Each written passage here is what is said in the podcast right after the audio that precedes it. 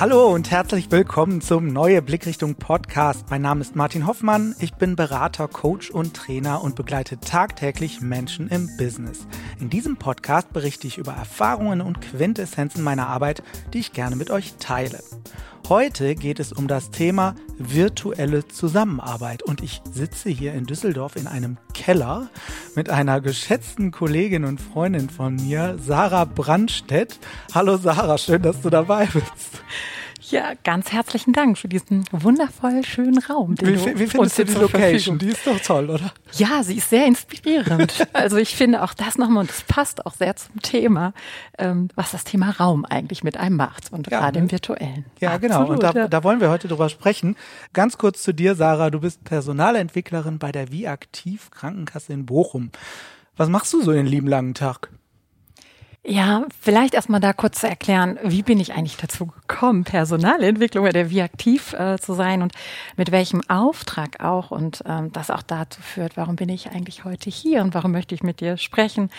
Ähm, ja, über fast zwölf Jahre immer freiberuflich unterwegs gewesen als Beraterin, als Trainerin, als Coach und eigentlich eigentlich komplett anders gemacht, wie es sonst erfolgt rein in das Unternehmen, rein in eine Organisation. Sonst kennt man den Weg ja eher umgekehrt.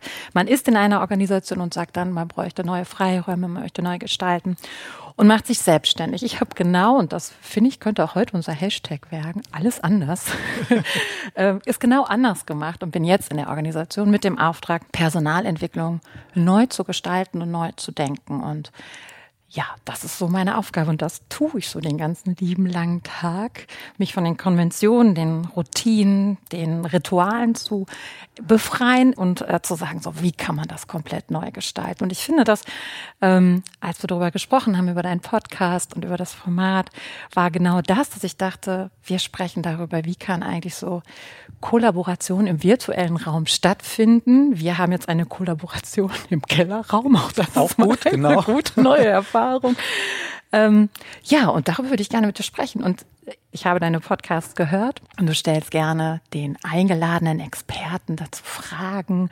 Er geht in den Austausch. Und ich würde es gerne umgekehrt machen okay, und mit okay. dir gemeinschaftlich äh, sagen, ich möchte jetzt hier nicht den klugen Zeigefinger heben und sagen, wie müsst ihr das alles tun und machen und was ist so die Quintessenz, sondern mit dir mehr in den Dialog gehen, in den Austausch darüber, was sind deine Erfahrungen, ähm, ja, was was erleben Organisationen eigentlich derzeit, wenn es darum geht, Zusammenarbeit virtuell auszugestalten? Mhm. Und ähm, Jetzt kommen wir ja beide aus dieser doch langjährigen Berater-Trainer-Szene und äh, ich möchte damit auch gleich anfangen, worüber ich häufiger schon nachgedacht habe, dass wir häufiger saß ich in Führungskräftetrainings ähm, als Trainerin und dann gab es dann immer so vereinzelt ein paar Führungskräfte, die gesagt haben, ja, ich habe irgendwie da noch ein Thema, äh, ich habe da noch irgendwie so ein Teammitglied, das sitzt in Budapest oder das sitzt irgendwie in Singapur oder ach ja, oder in mhm. Zürich, da ist auch noch eins oder sitzen zwei in Spanien.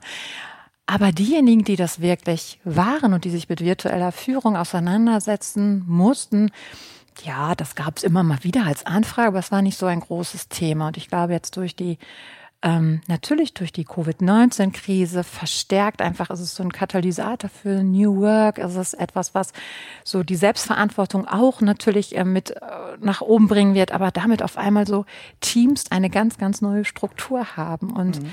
Ähm, ich würde gerne einfach so die These raushauen, zu sagen, ähm, dass hybride Teams so das neue Normal werden. Mhm. Also mit Hybrid meinst du jetzt, äh, dass man mal auf der, also im, im, einmal im virtuellen Raum sitzt, dann aber auch im Präsenzraum sitzt, dass sich das abwechselt? Genau, oder? genau. Und zwar durch dadurch, dass ja so viele jetzt mit im Homeoffice waren und auch noch teilweise ja auch sind, dass auf einmal ganz viele dazu übergehen, mobiles Arbeiten und Arbeiten im Office sozusagen zu vermischen. Mhm. Und das ist nicht wie früher die vereinzelten Führungskräfte, die dort mal gesessen haben und gesagt haben, Mensch, ich habe da ja noch Mitarbeiter XY da oder da ist ja auch noch eine das hatte ja immer einen Sinn gehabt, weil durch Merge, durch Fusion, durch irgendwelche strategischen Neuausrichtungen hat es irgendwie Sinn gemacht, dass es unterschiedliche Standorte gab ähm, oder es gab einfach eh schon ein internationales Organisationen und Unternehmen, wo klar war, wir haben einfach unterschiedliche Standorte, also macht es Sinn, dass das Team auch an unterschiedlichen Standorten sitzt. Mhm. Und damit hat man sich immer irgendwann arrangiert und die Führungskräfte haben sich darüber auseinandergesetzt und gesagt, ja, wie mache ich das, wie integriere ich die denn auch irgendwie? Aber es gab immer so ein Stammteam, das war meistens irgendwo an einer mhm. Zentrale gab es das. Und jetzt lösten sich diese Stammteams auf einmal auf, die sonst immer vor Ort sind und sagen, ich sehe überhaupt gar nicht die Notwendigkeit, dass ich hier in meinem Büro bin, sondern mhm. ich möchte auch gerne mal mobil arbeiten. Und ich habe so eine, oder habe so das Gespür dafür, oder die, mein Eindruck ist, dass derzeit ganz viele ähm, so sich total danach sehen, zu sagen, ich habe eine Souveränität selbst darüber, wo ist mein Arbeitsort und auch meine Arbeitszeit. Und dass damit so das ähm, ja so hybride Teamform das neue Normal werden. Mhm. Weil also äh, da, da könnte ich ja theoretisch die These entgegenstellen, dass ich ja. sage, ähm, das ist eine sehr exponierte Haltung, die Menschen machen können, die eben Kopfarbeiter sind. Das heißt also Menschen, die die Möglichkeit haben, ihren Rechner mit nach Hause zu nehmen. Also wir brauchen nicht drüber zu reden, dass der Bäcker nicht seinen Ofen mit nach Hause nimmt und ähm, über einen Online-Shop Brötchen verkauft. Also das ist ja schon etwas, das geht im mobilen Arbeiten, Homeoffice dann nicht. Und da wäre ja auch wirklich die Frage, ähm, äh, gibt es nicht doch Verlierer jetzt in dieser Covid-Krise, mit denen man das so nicht machen kann? Hm. Definitiv, definitiv. Die wird es geben, wo es oder die ist es einfach da, wo eine Präsenz immer notwendig ist. Ne? Mhm. Natürlich. Ähm, Wobei es auch durchaus möglich sein kann, dass es innerhalb dieser Jobs, wo einfach der direkte Kontakt, wo es ja immer wieder darum geht, immer der direkte Austausch mit Menschen an sich, der ist nicht ersetzbar, sofern es das nicht irgendwie anders möglich ist. Aber auch da gibt es ja Entwicklung hin zu neuen Formen. Wie beliefern wir unsere Kunden, ohne dass wir immer in einem ständigen Kontakt ja. sind? So von daher ist ja schon die Frage, wie kann das auch Ganze mehr virtuell ähm, erfolgen? Aber es wird immer Jobs geben, die das unmittelbare ähm, sozusagen und den oder es wird immer Jobs geben, wo die direkter Kontakt zu den Menschen notwendig ist. Mhm. Keine Frage. Ja. Und auch das ist, finde ich, sogar auch etwas, was in dieser virtuellen, und das ist, finde ich auch, und da würde ich gerne mit dir darüber diskutieren, eins der Schmerzpunkte, was fehlt uns denn in der virtuellen ja. Zusammenarbeit? Ja. Und das ist genau die Erfahrung, die die Menschen mit anderen machen, ähm, in Kontakt zu sein, und das ist, glaube ich, etwas, das, das einfach auch viele Menschen total vermissen und fehlt. Ja, absolut. Und genau darauf wollte ich nämlich darauf hinaus, ah. dass ich, dass ich äh, jetzt äh, gerade die Erfahrung mache, dass äh, viele Leute Juhu geschrieben, geschrien haben, mhm. als äh, ja, die Möglichkeit zum mobilen Arbeiten, wir nennen es jetzt mal nicht Homeoffice, weil das ja immer gesetzlich nochmal anders abgebildet Total. ist, ne, weil es dann der Heimarbeitsplatz ist, sondern wirklich die Möglichkeit zu haben, ich nehme meinen Laptop, ich fahre nach Hause, ich brauche diese 40 Kilometer Anfahrweg pro Strecke nicht mhm. oder zwei Stunden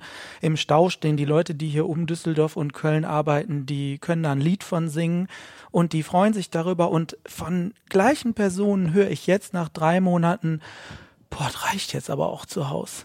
Oder, oder anders, ich habe die Herausforderung, Strukturen entwickeln zu müssen, die sonst für mich entwickelt worden sind, also die der Tagesablauf schon im physischen mit sich mhm. gebracht hat an der Arbeitsstelle. Und ähm, auf der anderen Seite sehe ich dann die Aussage, ja, wir sind effizienter zu Hause, also ich bin effizienter, weil ich mich nicht ablenken lasse. Auf der anderen Seite fehlt mir das Menschliche, was mich sonst abgelenkt hat. Also das, was mich eigentlich von meiner Effizienz abgelenkt hat, ist das, was ich jetzt vermisse, weil es nämlich das Menschsein ausmacht. Also, dass es menschelt, dass wir mhm. Kontakt haben, dass wir miteinander kommunizieren. Und da wird es ja interessant zu schauen, wie kann jetzt Kommunikation diese Qualität, die ich vermisse, von der du gerade auch gesprochen hast, virtuell überhaupt abbilden. Ja, total. Und ich finde auch, ähm, ich selber würde einfach so mal behaupten, dass die virtuelle Zusammenarbeit ganz anderen, nach ganz anderen Regeln folgt als die ähm, analoge Zusammenarbeit und dass es auch nochmal ganz andere Erfolgsfaktoren gibt als in der Face-to-Face-Kommunikation. Mhm. Und ich hab, bin selber darüber gestolpert, dass ich ähm, für mich so gefragt habe, natürlich, es ist eins klar, was fehlt uns, es fehlt uns so die Verbindung zueinander, die Verbindung zueinander, die so unplanbar automatisch erfolgt. Mhm. Auf dem Gang zum Meeting hin unterhält man sich mal eben mit jemandem. Man hält, macht so einmal ein kurzes, äh, holt sich einen Kaffee und unterhält sich in der Teeküche oder in der Kaffeeküche hier und dort. Und das, was alles so spontan passiert, was unser Leben so im Büro ja auch so spannend macht, wo man auf einmal Informationen von dort und hier erhält und mitbekommt, wie geht es dem jeweiligen anderen, was wollte man noch eben mal so besprechen. Das, was es so wunderbar macht, ist auf einmal, man muss es planen. Mhm.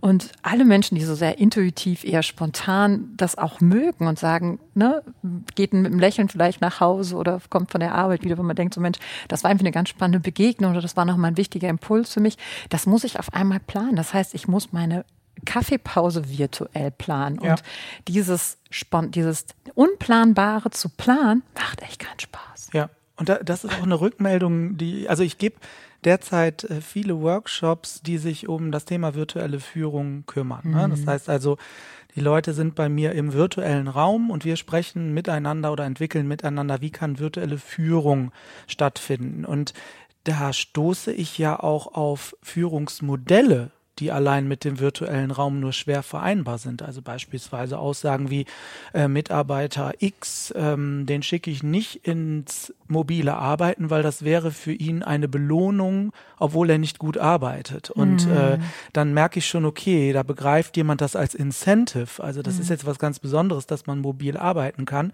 Und ähm, dort stelle ich mir auch immer die Frage, was ist überhaupt der Mehrwert dessen, dass wir es tun?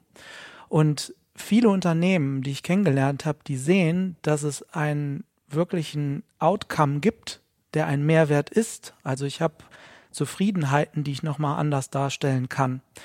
Und wenn wir jetzt hingehen und sagen, ähm, äh, wie du gerade sagtest, also die virtuelle Teeküche oder die mhm. virtuelle Kaffeeküche, die wird geplant, äh, das ist natürlich nicht das Gleiche. Mhm. Trotzdem mhm. sage ich, dass es wichtig ist, diesen virtuellen Kaffeeplausch zu planen. Also ein Kunde von mir sagt dazu immer, wir haben äh, tägliche Morgengymnastik miteinander. Mhm. Und was ist Inhalt dieser Morgengymnastik? Nicht die Arbeit, sondern mhm. das menschliche Miteinander. Also wir treffen uns von 9 bis 9.14 Uhr im virtuellen Raum. Da gibt es ja jetzt genug Software, mit der das möglich ist.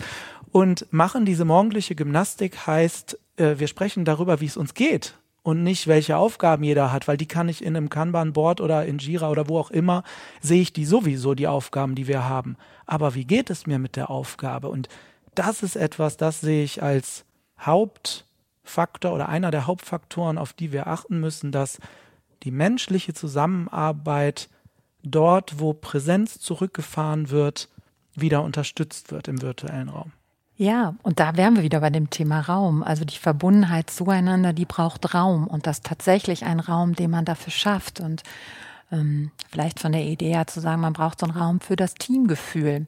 Und ähm, trotz diesem doch manchmal, also für mich selber, da, ich hinke damit, weil ich denke manchmal, das, das passiert ja so spontan, das ist mhm. etwas, was, was, ähm, was laufen muss irgendwie und was so, ähm, jeder folgt da so seiner eigenen Intuition und dieses so planbar zu machen, nimmt dem Ganzen ja auch etwas, ja. ne? so von ihrer Spontanität, von diesem Überraschungsmoment, von dem, ähm, vielleicht mal spontan zu entscheiden, zu sagen, ja, komm, wir unterhalten uns noch mal mhm. einen Moment und ähm, es braucht aber auch noch so einen Raum für, und auch das ist etwas, was man so äh, sieht und entwickelt und auch mehr Raum, was Neues auszuprobieren. Und das ist natürlich eine wahnsinnige Chance, auch für mhm. Teams, die in so eingefahrenen Strukturen sind, dass sie immer wieder mal schauen müssen, wir brauchen neue Rituale. Mhm. Wofür nutzen wir welche Kanäle? Wie wollen wir kommunizieren?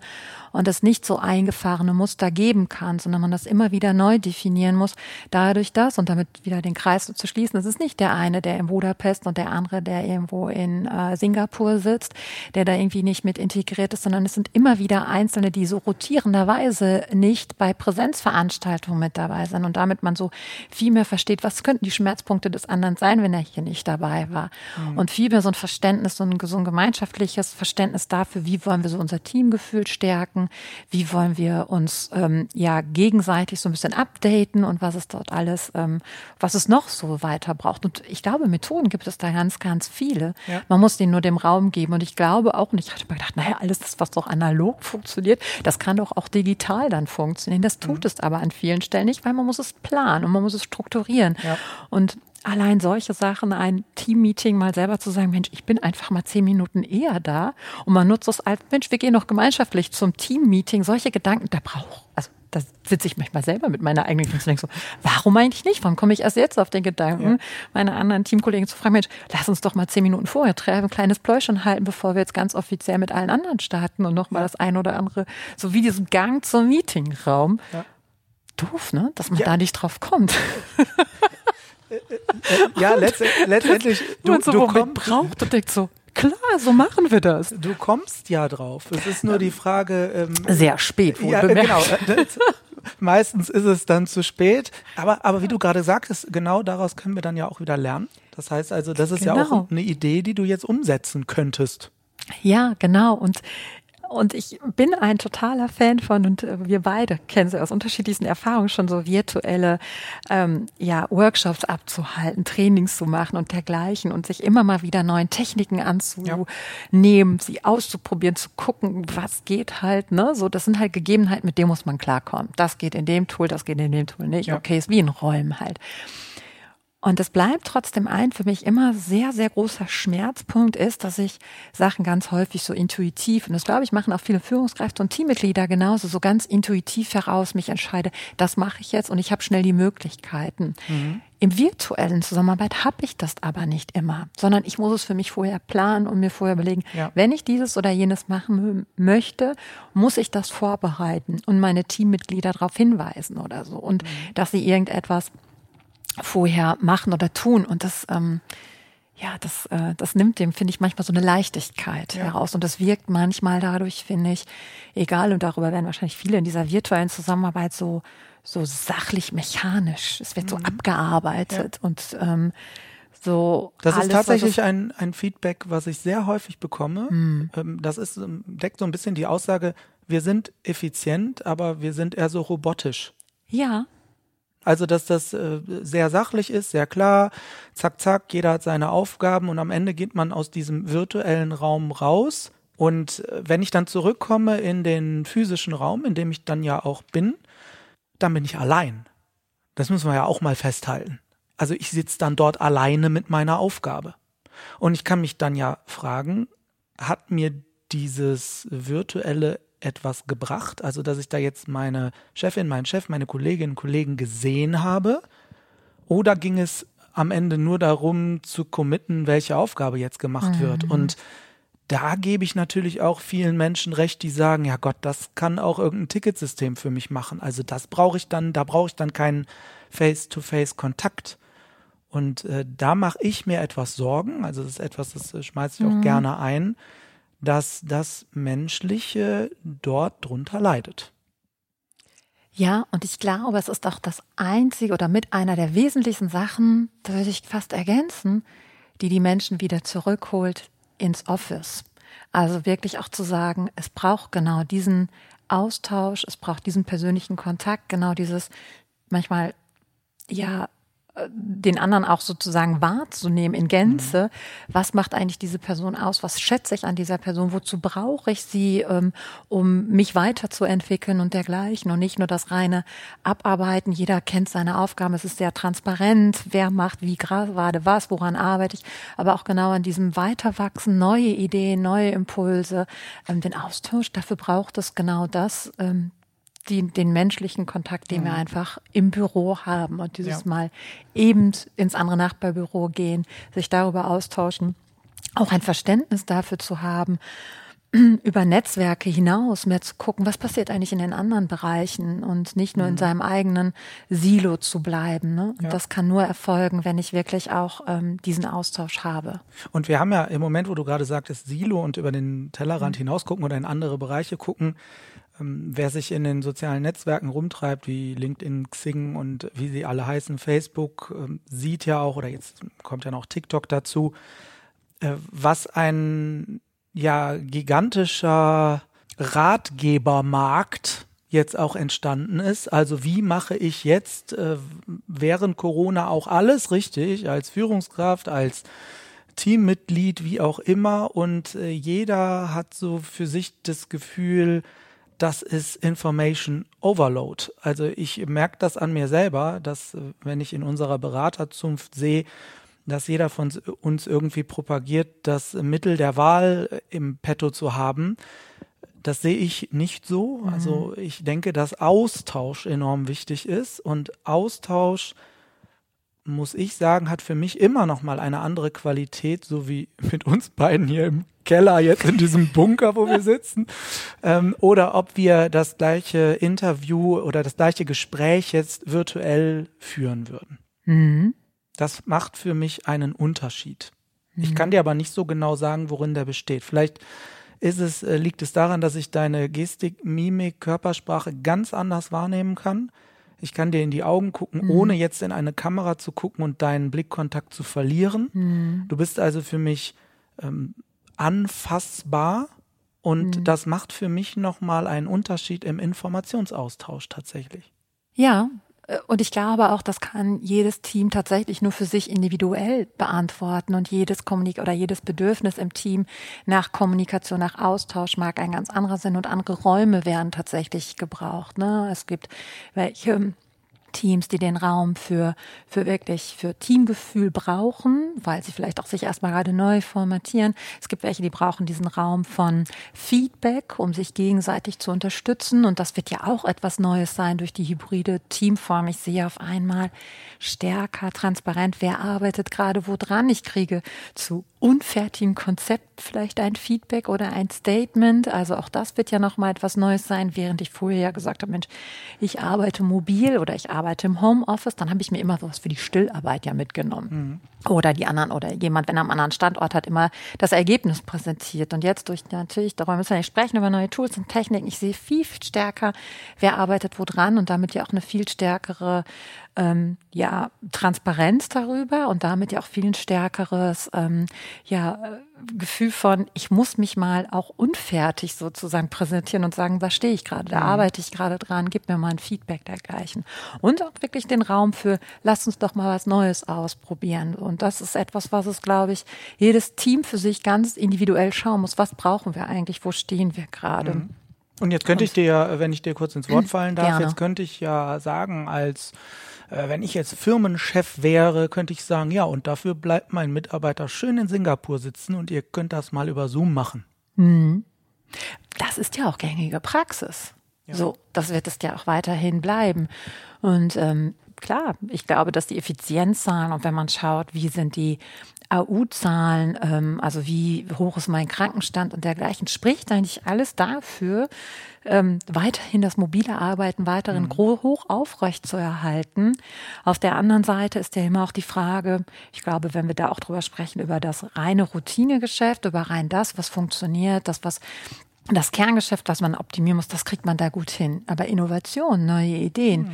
entstehen allein dadurch, dass man immer wieder die Begegnung untereinander mhm. hat, dass man sich mit Menschen austauscht, Ideen austauscht, darauf aufbaut und überlegt, wie kann man es nochmal quer und anders denken. Das braucht auch immer diese Momente des man sitzt mal im Team zusammen und tauscht aus, malt gemeinschaftlich auf einer Tafel herum und das spontan, ohne vorher zu sagen, oh Mensch, jetzt muss ich aber vorbereitet sein für dieses und für jenes und für dieses Szenario, mhm. ja. weil ich brauche eine Pinnwand, oh, in diesem Tool nicht vorhanden, ja schade. Aber auch dann äh, werft es mir mal zu, ich mache jetzt eben schnell hier äh, Screensharing und tippe mal rum und alle schnarchen halb weg, weil im Word-Dokument äh, rumgetippert wird.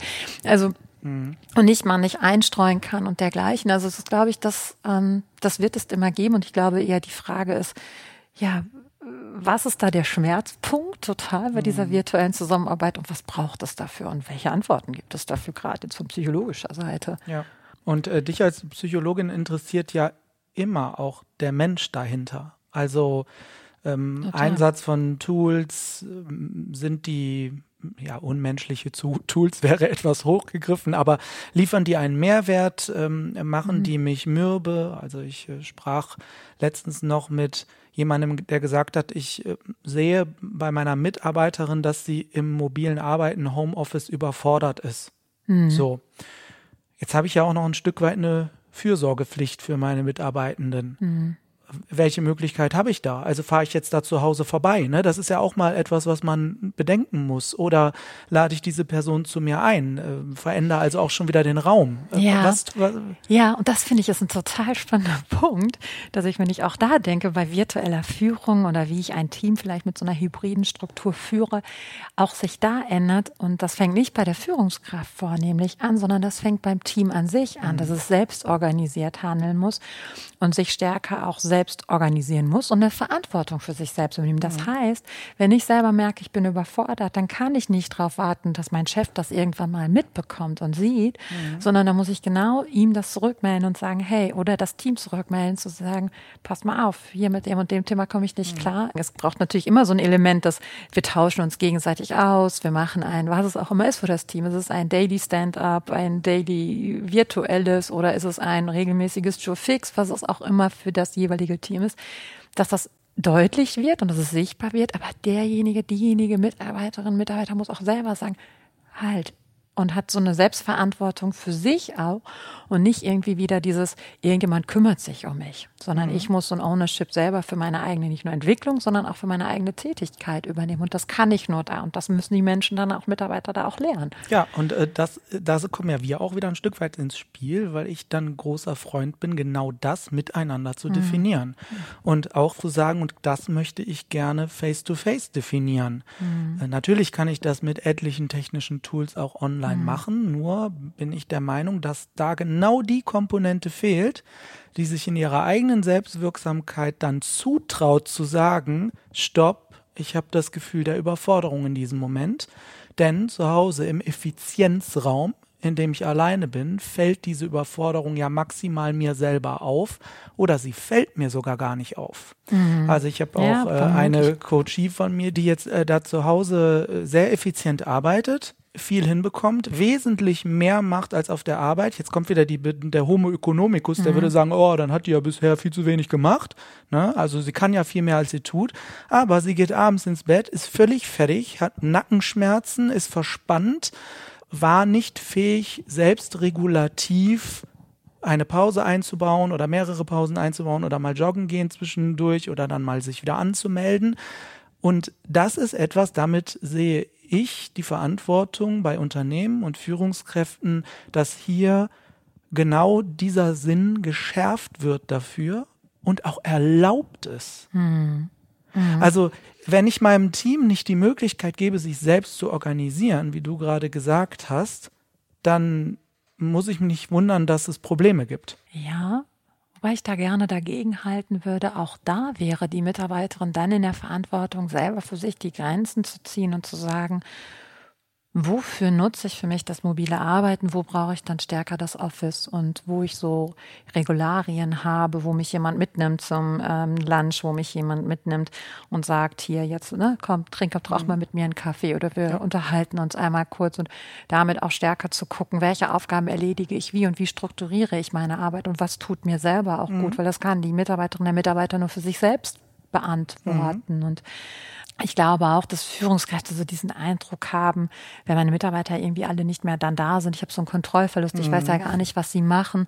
Die Aufgabe an sich einer Führungskraft verändert sich ja nicht, sie bleibt die gleiche, nur sie wird dezentraler, weil das ja. Team stärker diese Verantwortung übernimmt. Und natürlich hat er eine Fürsorgepflicht, das ist natürlich ganz klar, wenn man merkt, jemand hat damit Schwierigkeiten mit dem mobilen Arbeiten, sich abzugrenzen, Grenzen zu setzen und dergleichen. Aber auch da wieder muss diese Person selber merken, ich komme damit nicht ganz so gut klar, was kann ich da auch für mich selber tun? Wie kann ich das hinbekommen? Und auch da wieder auch erstmal nochmal Kollegen zu fragen und zu gucken, wie machen das andere denn eigentlich? Wie grenzen die sich da stärker ab? Was ist natürlich auch erlaubt?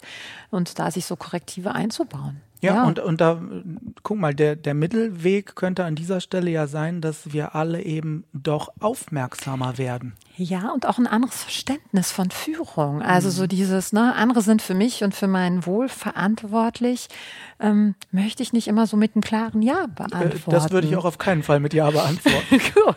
Also da, dass Führungskräfte für mich verantwortlich sind oder das Unternehmen natürlich an ganz vielen Stellen sind sie das natürlich, was so auch arbeitsrechtliche Sachen anbelangt, dergleichen. Aber die diese äh, übernimm selber für dich und für deine eigene ja. Entwicklung, übernimm Verantwortung und wie du das Ganze gestaltest, das obliegt dir und da darfst du ausprobieren und da darf auch das eine Mal nicht gut funktionieren, was aber nicht heißt, probier es vielleicht nochmal anders noch einmal. Ja. Also so mehr mutiger zu sein, neugieriger sein, Sachen auszuprobieren und ich glaube, die die Zeit war keine bessere als jetzt, es einfach mal auszuprobieren Unbedingt. und zu testen und immer wieder mal zu sagen, ich teste das einfach und wir machen so ein äh, immer wieder eine Testphase und kommen nie in so einen ritualisierten Prozess rein, wo es so müßig ist, Sachen ja. zu verändern und, und wieder und neu genau zu machen. dafür Räume schaffen und dieses Verständnis auch dafür zu haben, dass es diesen Raum braucht. Also wie ich in einem anderen Podcast, wo ich über Lernkultur gesprochen habe, eben auch ausprobieren sein muss. Ich darf auch damit scheitern und ich darf Dinge auch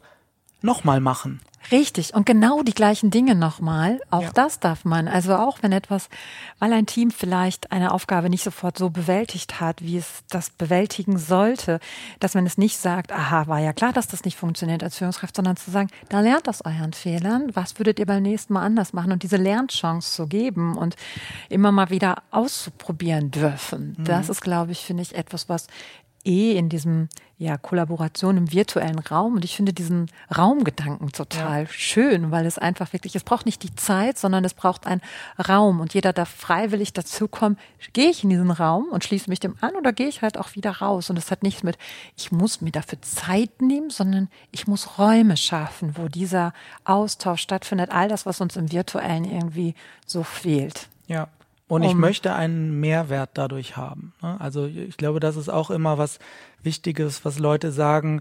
Äh, ich hatte das mit äh, Johanna Renker besprochen, die dann auch sagte, dass man da teilweise in Videokonferenzen sitzt und ähm, spätestens nach einer Minute ist die Aufmerksamkeitsspanne dann auch schon äh, verloren gegangen und man daddelt selber irgendwie schon wieder in WhatsApp rum. Äh, da auch wirklich sagen zu können, naja, welchen Mehrwert liefert das Format, was wir jetzt gerade nutzen? Mhm. Ist es vielleicht nicht auch das falsche Format? Und da den Raum für zu haben, um in dem virtuellen Raum zu bleiben, das auch mitteilen zu dürfen. Ja, und damit auch natürlich, das wäre auch dieser Raum für Feedback, Raum, sich so selber in so Retrospektiven zu begeben und selber zu überlegen, was davon, was wir gerade tun, funktioniert gut, was weniger gut und da auf so einer Metaebene zu gehen. Was lernen wir daraus? Was sollen wir beim nächsten Mal mhm. anders machen? Wofür nutzen wir ja. genau was? Und das bietet, glaube ich, für so Teams eine unglaubliche Chance, und gleichzeitig, ich finde es nochmal so ganz spannend, so die, die Frage auch nochmal aufzuwerfen, ist genau, du stellst die Frage, ja, welchen Nutzen hat es denn eigentlich, dass jetzt Mitarbeiter wieder vor Ort in den Büros sind und da sind? Und ich finde viel spannender die Frage auch, das werden sich auch einige Mitarbeiter stellen, um Mitarbeiter zu sagen, pff, ich fahre meine, weiß ich nicht, was, 70 Kilometer zu meinem Arbeitsort. Ähm, warum soll ich denn dahin? Und ähm, ich habe jetzt, ich habe eine Wegersparnis, ich habe Kostenersparnisse, dadurch ich habe Stressersparnisse, weil ich diesen Pendelstrecke nicht mehr habe und dergleichen. Erklärt mir mal, warum sollte ich das tun? Ja. Und ich glaube, das ist ähm, total hilfreich zu wissen, zu sagen, wenn die Kosten so hoch sind, eigentlich ins Büro zu fahren, dann muss auf der anderen Seite der Waage echt viel auch drin sein. Mhm. Und das muss auch ein Unternehmen sich die Frage beantworten, zu sagen, auf der einen Seite braucht es natürlich einen gewissen Leidensdruck bei demjenigen, also bei dem Mitarbeiter selbst, eine Unzufriedenheit darüber, was was, was passt mir nicht, was fehlt mir denn und was macht es für mich lohnenswert, ins Büro zu fahren. Also fehlt mir der Austausch, fehlt mir das Miteinander, fehlt mir vielleicht auch einfach so mein Büro und die Abgrenzung von wirklich ich arbeite ja. und das als so auch ein Strukturelement. Und dann das andere aber auch ist, was für eine, ja, vielleicht größere Vision hat das Unternehmen denn damit, wie es sich aufstellt und wie es möchte, dass es zusammenarbeitet und worauf zahlt das Ganze hinaus? Und damit auch so erste Ideen, wie gehen wir denn auf diesem Weg? Und wenn ich das beantwortet habe, dann kann ich den Kosten versuchen, das in die Waagschale zu werfen. Aber mhm. auch das kann auch ein Team nur für sich beantworten, wenn ich selber weiß, Mensch, mein Team, da gibt es wenig magische Teammomente, da gibt es wenig Austausch untereinander, mhm. es gibt kaum Abhängigkeiten untereinander. Man ist gar nicht gezwungen, zusammenzuarbeiten, sondern jeder bearbeitet sein Bereich X und sozusagen, und ich muss gar nicht nach rechts und links gucken und ich weiß auch gar nicht, ich kenne meine Schnittstellen gar nicht, dann ja, warum ist das Team dann ein Team? Die Frage müsste man dann sich eigentlich ja. stellen. Ja. Weil ein Team sollte immer mehr sein als nur die Summe der Mitglieder, sondern es muss immer irgendwie einen Mehrwert generieren, dass dieses Team existiert und nicht als Einzelperson. Ja. Und dann, diese Frage müssen sich Unternehmen jedes Mal auch neu beantworten, wenn viele sagen, pff, ich will gar nicht mehr zurückkommen. Ja.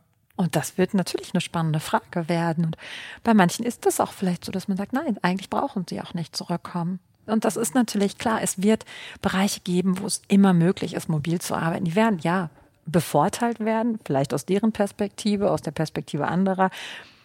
Aber auch, sie werden auch ihre Nachteile erleben, weil der Kontakt und das, was ja auch nochmal so eine Unternehmenskultur, so eine Weiterentwicklung haben, haben sie ja immer das Gefühl der Isolation, der Abkapselung. Ja. Und da wird es irgendwann den Punkt immer wieder geben, zu sagen, ich muss mal wieder so, so ins Büro, ich muss mal wieder was spüren irgendwie ja. und was mitbekommen. Ja, das ja. ist äh, letztendlich sehr gut zusammengefasst, äh, was ich auch so an Erfahrungen da draußen mache, auch dieser Wunsch nach Autonomie auf mhm. der einen Seite, also selbstbestimmtes Arbeiten, flexibles Arbeiten und auf der anderen Seite aber auch die Möglichkeit jederzeit wieder in Kontakt zu treten und auch physischen Kontakt zu haben. Mhm. Und da käme ja deine These, die du am Anfang aufgestellt hast, wir brauchen hybride virtuelle Zusammenarbeit, mhm. also etwas, was aus beiden Welten, wenn man das überhaupt so bezeichnen kann, die Mehrwerte zusammenfasst ja. und dann kanalisiert in etwas, was Teams dann aber miteinander definieren müssen.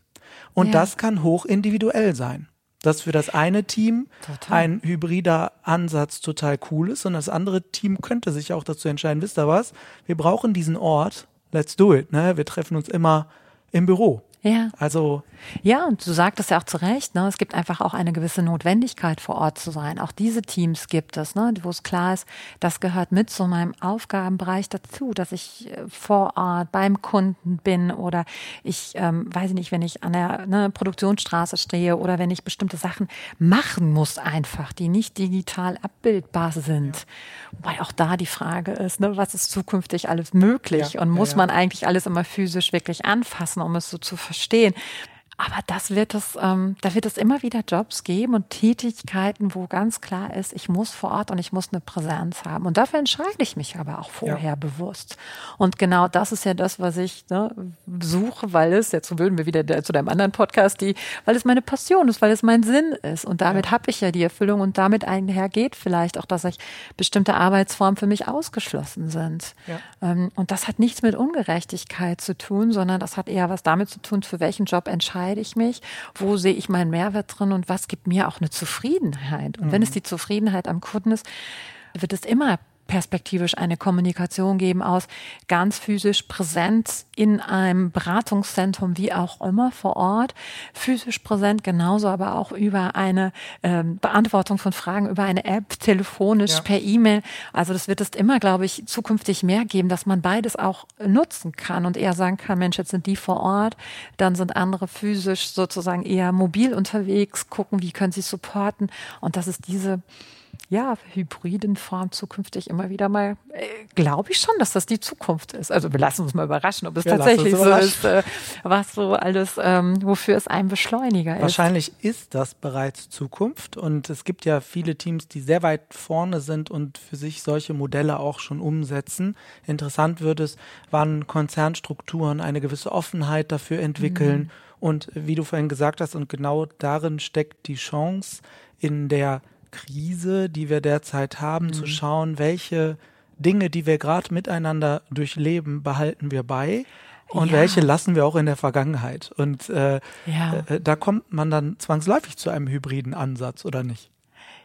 Ja, das wäre, das wäre gut, dass wir nicht in ein kollektives Vergessen und wir drehen alles wieder zurück und alle so return back to office und äh, man macht einfach so weiter wie vorher. Das wird nicht funktionieren und das ist auch gut so, weil ich glaube, gewisse Sachen, ja, bedarf es an Veränderung und ich glaube, selten war die Chance, so gut Sachen zu verändern, aber gleichzeitig auch, ähm, habe ich auch über ein paar Sachen nachgedacht, zu sagen, so, ja, naja, das, was analog funktioniert, muss nicht immer auch gleich digital gut mhm. funktionieren. Mhm. Ne? Und ich äh, denke dann auch manchmal darüber nach, dass wenn so Führungskräfte sich darüber beschweren, dass bestimmte Sachen digital nicht so abbildbar sind, wo ich manchmal denke, naja, es hat ja analog schon nicht geklappt. Also wenn ich analog schon meine Team-Meetings echt zäh waren, in einer reinen Frontalbeschallung waren, ich gebe Informationen weiter und sie sich dann beschweren, ja, wenn ich digital, wenn ich eine Videokonferenz mache oder eine Take oder wie auch immer, da kommt ja nie was zurück. Das kam ja analog auch nicht. Ne? Mhm. Nur man hat nicht in die, die Gesichter waren vielleicht noch etwas mehr zugewandter und man hat noch mal ab und zu genickt, ja. aber war innerlich abgeschaltet.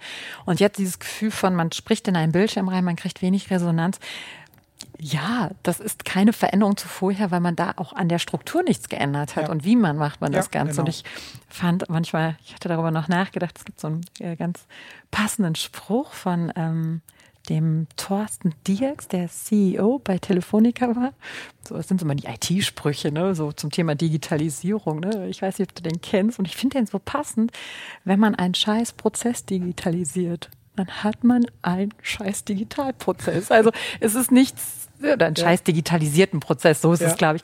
Also ne, es ist natürlich klar, was vorher schon nicht funktioniert, funktioniert im Digitalen logischerweise nicht einfach ja. zwangsläufig nur mit den entsprechenden Tools. Ähm, aber es ist dann schnell so, dass Führungskräfte sich dann darüber so ähm, ja, monieren, dass das ja alles nicht so klappt, der Kontrollverlust einhergehen mhm. mit vielleicht fehlendem Vertrauen und ähm, dann noch auch einem, ja, der persönliche Austausch fehlt und dergleichen. Ähm, ja, das lief vorher auch schon vielleicht an der einen Stelle nicht gut. Ja. So. Also Konzept ja. schlägt Technik. Das muss man an der Stelle auch einfach mal sagen. Wenn das Grundkonzept schon eines ist, was keine Ergebnisse auswirft, dann ist das egal, ob das analog ist oder digital, ob ich da jetzt ein Miro, Mural oder was auch immer Post-it-Board benutze oder analoge Moderationskarten an der Pinnwand. Wenn die Fragestellung nicht zielführend ist, dann wird da auch kein Output generiert. Und äh, deshalb ist das Konzept immer wichtig und die Haltung, die dahinter steckt. Und wenn meine Haltung ist, ich höre Menschen ohnehin nicht gerne zu und ich muss dann auch noch in ein Meeting gehen, auf das ich keinen Bock habe, dann ist das egal, ob das Meeting analog ist oder digital. Mhm. Ja? Aber wenn wir jetzt vom Konzept hingehen und sagen, wir machen die Formate kürzer, wir machen sie knackiger, wir machen sie ähm, explizit menschlich, explizit fachlich, hm. dann ähm, ja, es muss geplant werden. Das ist etwas anderes als ja, in der analogen mein Welt. Schmerzpunkt. Genau, äh, dass da tatsächlich ein bisschen Planung ja. stattfindet und auf der anderen Seite kriegt man aber vielleicht auch dort wieder diesen hybriden Ansatz transportiert. Mhm. Auf der anderen Seite gebe ich dir auch das Beispiel, wenn die Technik echt nicht funktioniert und wenn das Tool ein bestimmte Sachen nicht abbildet, dann kann man auch das beste Konzept kriegt man nicht durch. Also die Erfahrung haben wir beide auch gemacht, ja. wie sich das dann manchmal so anfühlt. Aber da schmeiße ich ja unsere Kernkompetenz der Flexibilität in den Raum. Weil ja. ähm, wenn ich merke, und das ist tatsächlich auch schon passiert, manchmal ist meine Internetverbindung auch nicht so gut und fliegt dann zwischendurch aus so einem Call raus und äh, das wird dir im Raum ein. nie passieren. Das wird mir im Raum natürlich nicht passieren, aber vielleicht fällt mir da ja eine Kaffeetasse auf den Schoß und ich muss jetzt mal eben raus. Ähm, also äh, dann bin ich äh, zumindest so flexibel, dass ich bestimmte Backups noch im im Kopf habe und sage, naja gut, komm, wenn alle Stricke reißen, macht euch mal bitte alle ein Word-Dokument auf und notiert euch das selbst. Also selbst dort habe ich dann die Möglichkeit, noch effizient zu arbeiten. Hm. Ja, ich fände nochmal ganz spannend, vielleicht nochmal von dir zu erfahren und zu hören, wenn wir jetzt so darüber sprechen, auch kam mir gerade so bei dem Thema so, ähm, ja, Online-Trainings oder auch ähm, Joe Fix Teambesprechungen äh, digital. Mhm immer wieder diejenigen, die, also ich glaube, dass ja so im virtuellen sicher die Menschen noch stärker sozusagen das herauskristallisiert, wie sie schon eh im analogen Bereich ticken. Also jemand, der sehr, sehr ruhig ist und sehr, sehr still, wird tendenziell noch mhm. ruhiger und stiller im virtuellen Raum werden. Und ähm, jemand, der sehr viel ja auch wieder Raum für sich beansprucht in mhm. der physischen präsenten Welt, ja. wird dieses auch einfordern in der virtuellen Raum. Um das ja. jetzt so als Gegenbeispiele. Vielleicht auch nochmal die Frage so, und das stellen sich viele Führungskräfte, stellen sich aber auch viele Teammitglieder, wie geht man damit um, dass so physische Distanz nicht soziale Distanz wird? Hm. Also äh, aus meiner Sicht funktioniert der virtuelle Raum einfach ein bisschen anders. Mhm. Also ich spreche ungern von Regeln. Also ich höre momentan dass ähm, an zu Beginn vieler Trainings oder auch Workshops oder auch Teammeetings Regeln aufgestellt werden. Ich denke, es sind die gleichen Grundregeln, die wir ohnehin auch im analogen Raum haben. Also wir lassen uns gegenseitig ausreden. Ich mache auf mich aufmerksam in irgendeiner Form. Da gibt es im virtuellen Raum auch Möglichkeiten, wenn ich etwas sagen möchte. Wir halten Dinge fest. Wir haben jemanden, der das Protokoll führt. Wir halten uns an unsere Zeiten und so weiter und so fort.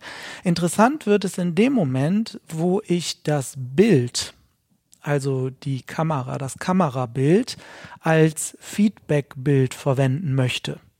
Das heißt also, mir nickt da jemand unter Umständen gar nicht zu, weil der mich irgendwo auf der Kachel ganz oben rechts sieht und der andere, das andere Teammitglied äh, oder wer auch immer sieht mich unten links. Und wenn ich jetzt eine offene Frage in diesen Raum stelle und ich sage, wie sehen Sie das denn alle oder wie seht ihr das alle?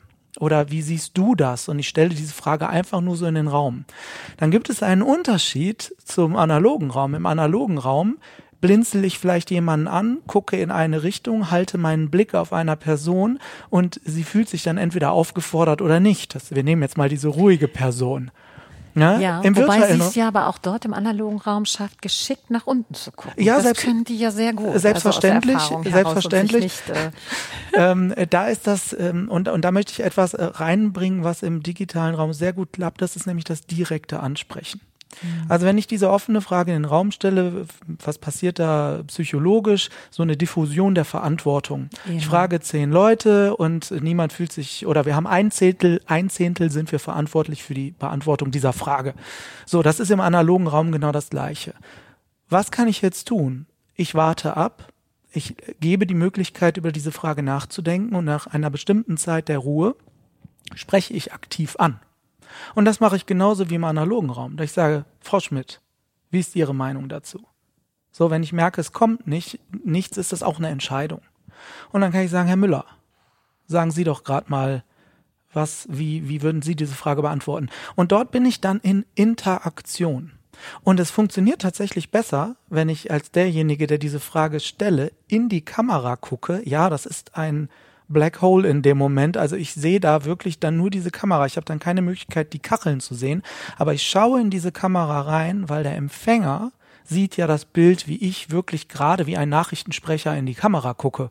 Hm. Und fühlt sich dann nochmal anders angesprochen. Also es sind einfach ein paar andere Gegebenheiten, die wir wissen müssen. Und damit fahre ich sehr gut und bekomme auch sehr gute Resonanz. Und die Leute, die in den Workshops sind, machen das dann irgendwann genauso. Und das finde ich sehr schön, wenn wir dann voneinander lernen, dass die, wenn die Fragen stellen und sie mhm. sprechen dann eine Person an, nicht auf die Kachel gucken, sondern in die Kamera währenddessen. Mhm. Weil ja. die andere Person schaut ja schon auf das Kachelbild. Mhm. Ja. Und das ist total also spannend. Das so funktioniert. Verbindung herzustellen. Ja, und genau darauf wollte ich hinaus. Es geht um das, Verbindung. Braucht, ne? Ja, du bist ja vorhin gestartet mit ja. deiner These, ähm, es braucht hybride Zusammenarbeit in der Zukunft oder was auch immer. und äh, ich äh, möchte dieses Gespräch mit dir äh, mal auf eine virtuelle Art und Weise zusammenfassen. Also was sind jetzt deine Hashtags, die dieses Gespräch von uns zusammenfassen? Ja. Hashtag 1 ist hybride Teams ist das neue Normale. Ja. Das heißt, es braucht genau eine Mischung aus, welche die im Büro sind, welche die vor Ort sind, unterwegs sind, welche die mobil arbeiten und dazu braucht es Form dessen, wie arbeiten wir zusammen. Zweiter Hashtag ist Verbindung zueinander ähm, und Räume dafür zu schaffen und das wirklich Räume als etwas, wo man sich austauschen kann, weil es braucht genau diesen persönlichen Moment. Hm. Das ist etwas, was die virtuelle Zusammenarbeit auch ausmacht und sie auch spannend macht und lebendig macht. Dritter Hashtag ist für mich Selbstverantwortung und eine Verantwortung dafür zu tragen, ähm, einerseits abzugeben, meine Verantwortung als Führungskraft an das Team und das Vertrauen darin zu haben, das Team organisiert sich selbst und dass die Teammitglieder aber selbst auch die Verantwortung dafür zu übernehmen, wie arbeiten wir eigentlich zusammen mhm. und wie strukturieren wir uns, was brauchen wir füreinander und damit auch viel stärker ähm, ja eine Zusammenarbeit stattfindet, wo es nicht über eine hierarchische Steuerung erfolgen muss. Ja und damit aber auch ein hoffentlich ein ständiges Lernen mit einhergeht, dass man immer wieder sich neu ausprobiert, neu hinterfragt, ähm, immer wieder auch in so, ein, so, eine Retrospektive geht, immer mal wieder sich Feedback einsammelt, zu gucken, stimmt das unsere Zusammenarbeit und dass sozusagen die physische Distanz nicht dazu führt, dass man sich so emotional distanziert. Ja. Und da möchte ich noch einen Hashtag hinzufügen, ja. nämlich den Hashtag Zuversicht. Okay. Also, dass es auch hier die Zuversicht braucht, dass wenn man neue Dinge probiert und die funktionieren mal nicht so gut, dass man sie vielleicht nochmal probiert und schaut, was können wir daraus lernen. Und das ist ja auch etwas, was wir jeden Tag miteinander machen. wir lernen, dass wir auch einen Podcast in einem Keller aufnehmen können. Das wird mal ganz groß. Ganz viele Sachen haben früher in einem Keller gestartet und sind dann stimmt. hinterher ganz groß geworden. Vielleicht kriegen wir noch den großen Durchbruch, weil es im Keller stattgefunden hat. genau. Es braucht einfach nur eine gute Story. Sarah, ich danke dir, dass du hier in meinem Podcast zu Gast warst und wir so darüber sprechen konnten, über dieses ganze Thema der Digitalisierung groß zusammengefasst. Ja, ganz herzlichen Dank dir, Martin. Danke dir, Sarah.